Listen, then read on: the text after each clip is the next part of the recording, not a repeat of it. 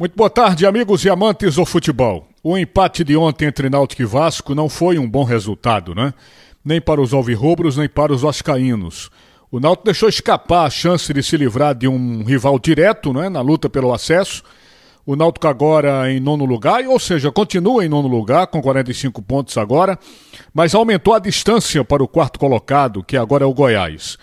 O próximo jogo do Náutico acontece nesta quinta-feira às 21h30 contra o Brasil de Pelotas, lá no Rio Grande do Sul.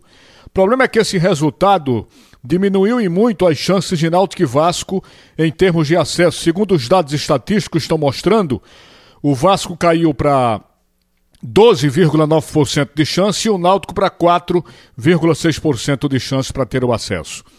Agora, em termos de movimentação, o jogo agradou muito, né? Foi um jogo bom de se ver.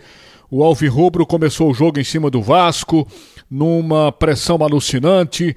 Uh, nos momentos iniciais, o que nós assistimos foi um Náutico não deixando o Vasco sair do seu próprio campo, não deixou o, o, os cariocas respirarem, na verdade, tal a pressão exercida.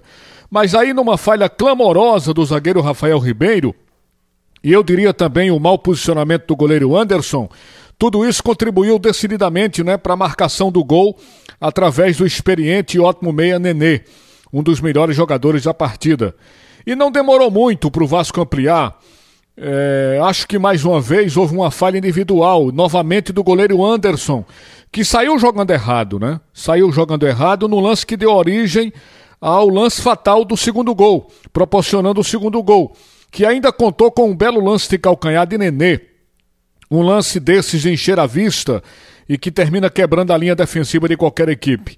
E aí a bola chegou para o Marquinhos Gabriel, ele cruzou para o Cano, que terminou marcando o segundo gol. Dois gols, minha gente, que poderiam ter muito bem desestabilizado a equipe do Náutico, mas felizmente isso não aconteceu. O Náutico mais uma vez esboçou uma ótima reação, diminuiu o placar, não é? Ainda no, no primeiro tempo, num belo cruzamento de Hereda, que voltou a jogar uma bela partida e Vinícius marcou de cabeça.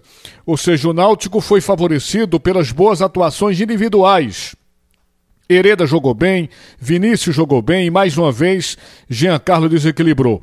Para mim, Jean Carlos e, e Nenê foram os dois melhores jogadores da partida, foram os dois que mais brilharam na partida.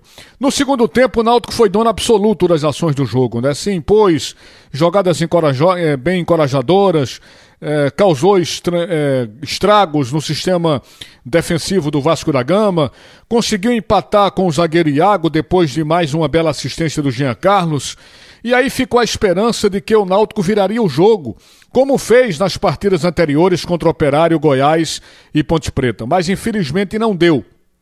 O Vasco ainda meteu uma bola na trave, né? Através de Valber, mas foi realmente um jogo de muita velocidade, de imposição, de explosão, mas a virada infelizmente não veio.